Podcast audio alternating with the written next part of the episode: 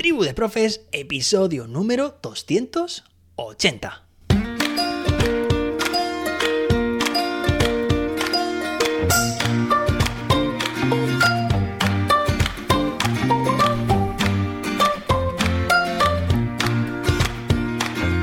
Hoy es viernes, día 10 de febrero de 2023. Hoy celebramos el Día Mundial de las Legumbres.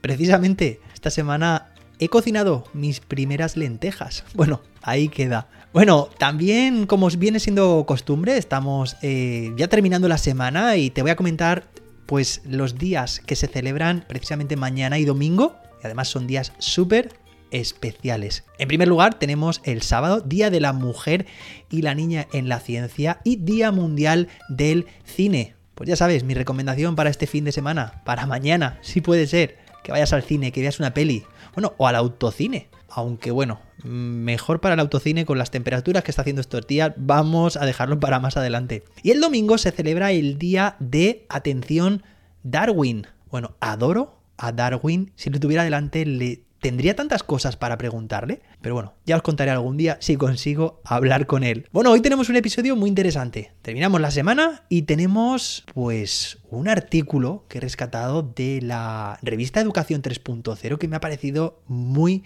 muy curioso. Nos habla de asignaturas originales en el mundo. ¿Vale? Es cierto, bueno, que si nos vamos a otros países, pues vamos a encontrar otros currículos que se adaptan pues a las preferencias, a las necesidades que ese sistema educativo, ese gobierno que ha diseñado ese sistema operativo, ¿vale? Educativo, pues ha querido instaurar bueno, para mejorar la educación. Espero que no sea con fines, con otros fines, ¿vale? Como económicos, que ya sabéis que muchas veces se entrelazan y es lo que enturbia todo el sistema. Bueno, en primer lugar, tenemos en Australia, hay una asignatura que se llama mecánica básica para no quedarse tirado. Todo lo que tiene que ver con qué pasa si con el el coche vas conduciendo y te quedas tirado, pinchas una rueda o el motor se te calienta mucho.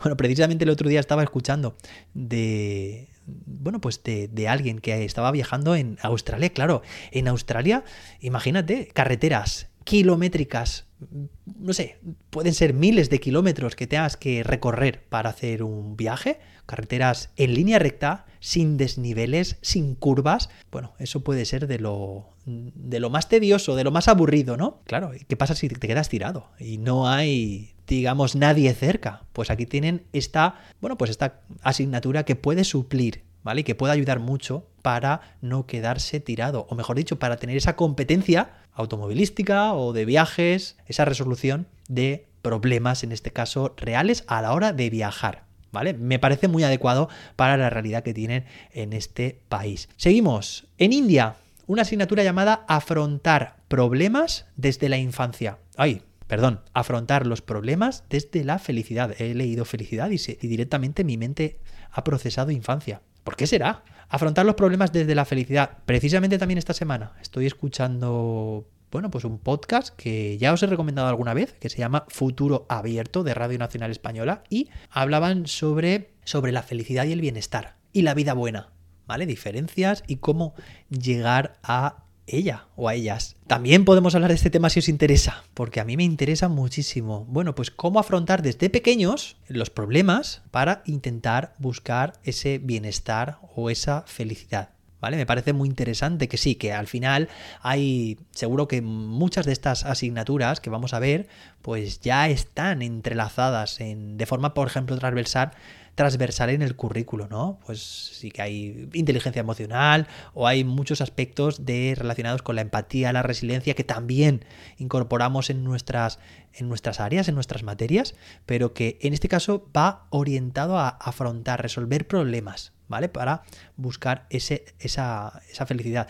No sé, seguramente incluso haya algo de estoicismo por aquí, yoga, meditación, storytelling, mindfulness, bueno, pues en todo eso se basa. En Japón, vamos a irnos pues hacia... Bueno, también seguimos en el continente asiático, fijaos, ¿eh? Oceanía y Asia. Bueno, también son seguramente las culturas más alejadas de la nuestra, ¿no? Para que nos llamen más la atención estas asignaturas. En Japón hay una asignatura llamada Paseos y Caminatas por la Naturaleza. me cuadra bastante. Japón, ciudades como Kioto, que tienen no sé, como imagínate una ciudad que tiene 2000 parques, todo, claro, están muy conectados con la, con la naturaleza, los parques, la fuente, eh, eh, las fuentes, el agua, los animales, lo importante que es también, ¿no? En nuestras vidas conectar. Seguimos y en este caso nos vamos hacia América, en Estados Unidos en concreto, una asignatura llamada periodismo en el aula. No me sorprende nada.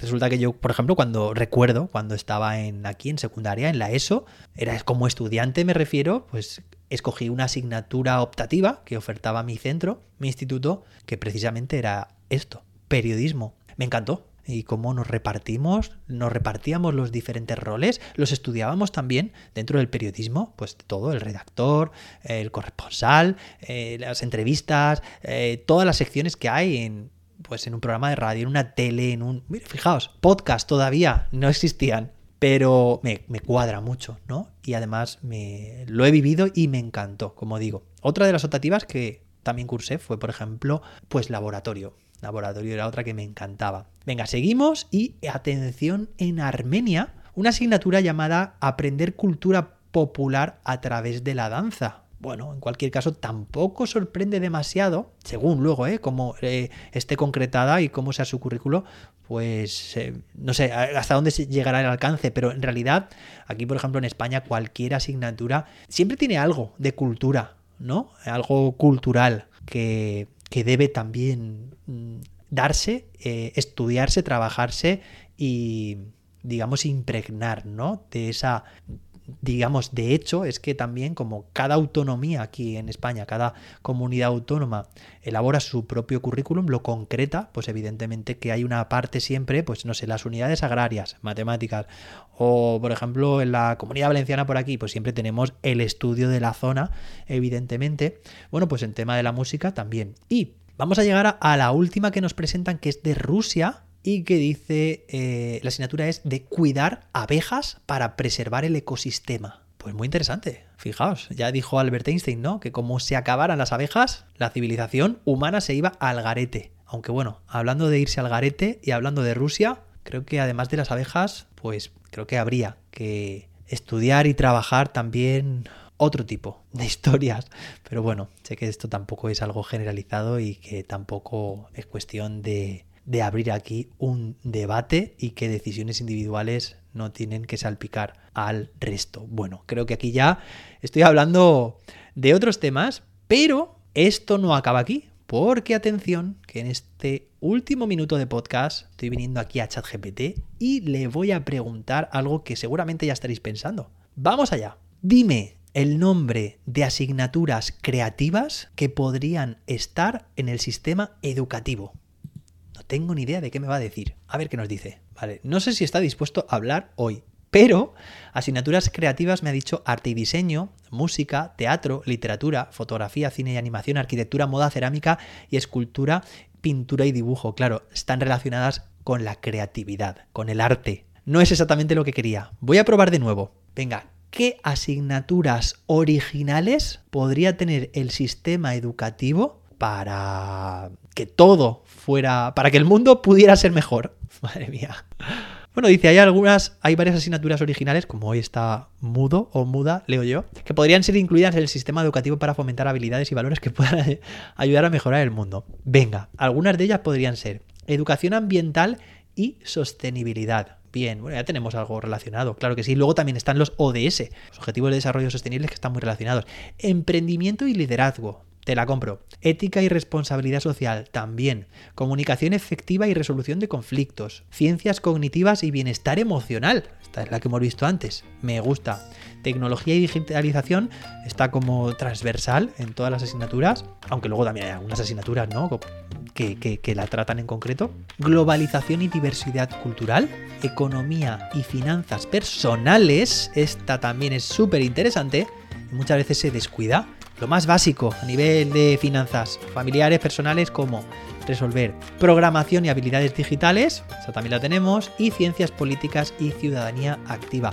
Bueno, me ha gustado, seguro que si le seguimos preguntando nos diría más, pero es viernes. Quiero que descanses, quiero que desconectes, quiero que disfrutes. Bueno, quiero que vayas al cine y que te rías mucho y disfrutes de tu tiempo. Nos escuchamos de nuevo el lunes con más y mejor. Hasta entonces, que la innovación te acompañe.